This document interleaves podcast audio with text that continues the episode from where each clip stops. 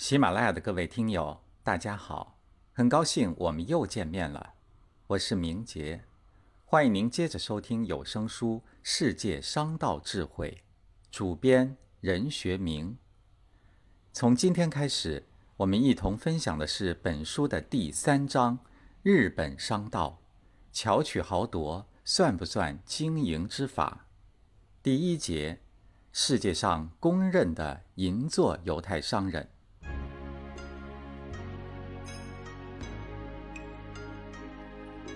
日本商人是世界上公认的银座犹太商人，也是将东方儒学思想与西方现代化科学管理结合的最完美的商人。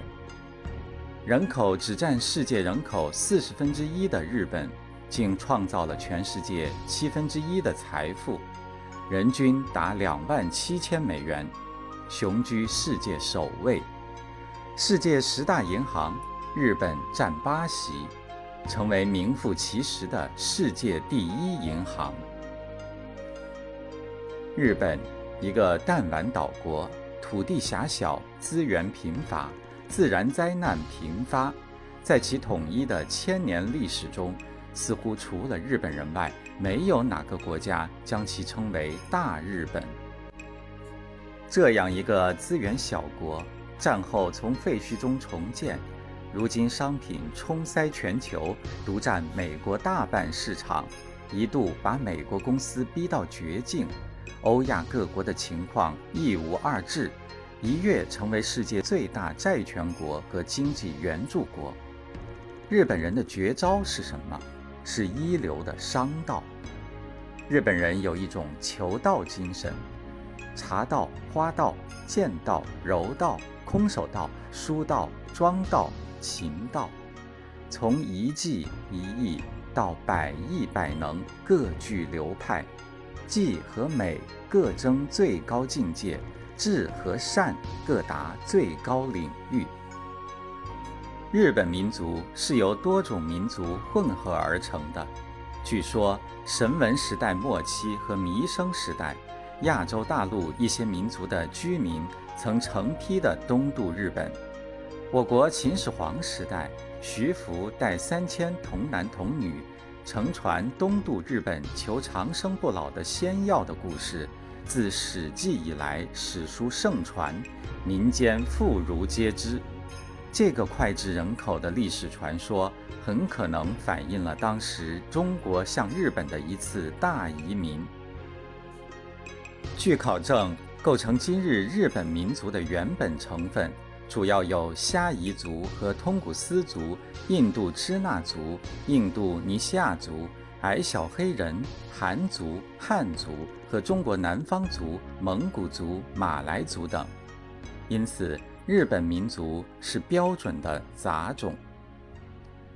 日本地处太平洋中的一组岛屿之上，日本列岛虽有丰富的水产资源、较多的降雨量等自然条件。带给民众天赐的恩惠，但日本海的狂涛巨浪，太平洋的无边无垠，也给海岛交通带来了极大困难。岛上山岳起伏，平原湖泊较少，自然资源贫乏，火山时发，地震常起，随时给人们带来无法躲避的灾难。杂种民族使日本人形成了无常的观念。频繁多变的自然环境使日本人处于无常的生活之中，因此日本人具备高度的应变能力，同时又进一步形成他们自我否定的精神和求新的欲望，这就为日本商人奠定了最初的基因。日本经济的成就和在世界经济中的地位已经毋庸赘言。在亚洲，自然是无人企及；即便放眼世界，也只有美国或有过之。但美国资源富饶，人才荟萃，美国经济受世界大战的影响极少，始终保持着持续发展的良好态势。而在二十世纪初，尤其是第二次世界大战结束以后，日本由一片废墟堆中重建家园，短短数十年，神话般的发展起来，摇身一变成了世界强国。取得如此成就，又有谁能望其项背呢？看看日本的港口码头上，停放着成千上万的高级轿车、家用电器和各种各样的日本商品，像太平洋的波涛、印度洋的浪潮，冲击着欧美市场及世界的各个角落。廉价的日本商品大量倾销，使欧美的工厂一家又一家从市场上无声无息地消失了，一批又一批的工人在竞争中失去了工作。面对日本商人那咄咄逼人的贸易攻势，面对这场来势凶猛的日本旋风，欧美各界无不牢骚满腹，怒气冲天。于是，欧洲人开始抵制日货，美国人则哀叹。美利坚被推上了断头台，没有军队的日本已经获得了他们发动第二次世界大战时企图得到的东西——共荣圈。然而，有着如此凌厉攻势的日本商人，却是生长在一片以礼仪著称世界的国土上。日本自古以来就是典型的东方礼仪之邦。日本受中国儒家文化的影响颇巨大。所以，日本人为人处事、与人交往最讲究谦恭有礼。比如，日本商人初次见面，自我介绍之后，必然要说一句“请多多关照”。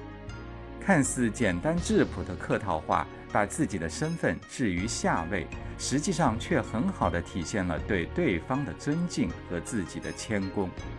除了嘴里说的，还有具体的行动。因此，见人鞠躬已成为日本社交界最典型的标准动作。大家知道，在日本，即便是相濡以沫多年的夫妻，也有见面鞠躬的仪式。所不同的是，女性在鞠躬时都表现得温顺典雅，动作轻柔，双手置于双腿之间，有中国古代女子倒万福演化而来的痕迹。男性鞠躬要庄重谨慎得多，一般是脊椎挺直，双手紧贴于身体的两侧，躬身约三十度，持续时间三秒钟左右。嘴里说着“请多多关照”，身体做着鞠躬的动作，这是我们确认对方为日本人的有力凭证。任何一种现象都不是独立存在的。日本人的谦恭有礼有深远的习惯传统，和社会生活的其他方面也是紧密联系的。社会等级观念、为人处事的忠诚和信义，都和崇尚谦恭有礼息息相关。在此文化土壤的孕育之下，就连看似再简单不过的鞠躬，也有颇多讲究。男人鞠躬，特别是在庄重的社交场所。一定要视彼此的身份地位高低，在躬身的角度和持续的时间而采取不同的对待，但都力求恰如其分。一般而言，躬身的角度越大，表示对对方越是尊重。如果双方地位悬殊，都是地位较高者先平身，否则过早的平身就有失礼数。很多时候，鞠躬的次数也有学问。至少是对初次见面的人，只鞠一次躬往往是不够的。本来互换名片是世界通用的礼仪交往方式，但在日本，递名片的先后顺序与对方的资历和地位却大有关联。主人先向客人递名片是前提，递名片时由对方的地位从高到低依次递给，也是普通的惯例。否则就失了礼数。无论是谁接受对方的名片，都要马上认真阅读，切不可随便收起来。必要之时，还要针对名片说一些赞美之词。另外，与日本商人交往时需要注意的礼节还很多。针对他们谦恭有礼的传统习惯，美国人多伊奇在《怎样与日本人做生意》一书中。对见面问候做了如下建议：能用日语最好，即便不标准，对方也会非常高兴，表明自己对日本的喜爱。能说出自己对某一日本菜的偏爱，会有意想不到的惊喜。直呼对方名字，当然要加个“君”字，鞠躬三至四次，多说些恭维话，一定要说自己是多么盼望与对方见面，表达自己见到对方是多么高兴。这些都是简单易行的办法。日本人讲究谦恭有礼，是建立在真诚基础上的。假如没有把握好分寸，让人感觉你是在虚伪巴结讨好，结果会很糟糕。礼仪之邦走出来的日本商人，促进了日本经济的腾飞，诸如松下幸之助、本田宗一郎、丰田英二、盛田昭夫、低义明中子。除了谦恭有礼，在这些商界巨子的身上，还凝聚了无数日本商人的智慧。反映着整个大和民族的性格特质。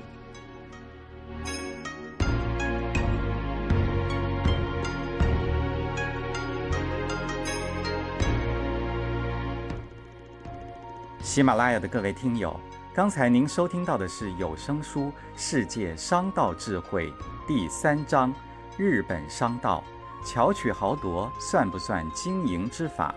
主编任学明。播讲明杰，感谢您的陪伴，我们下期再见。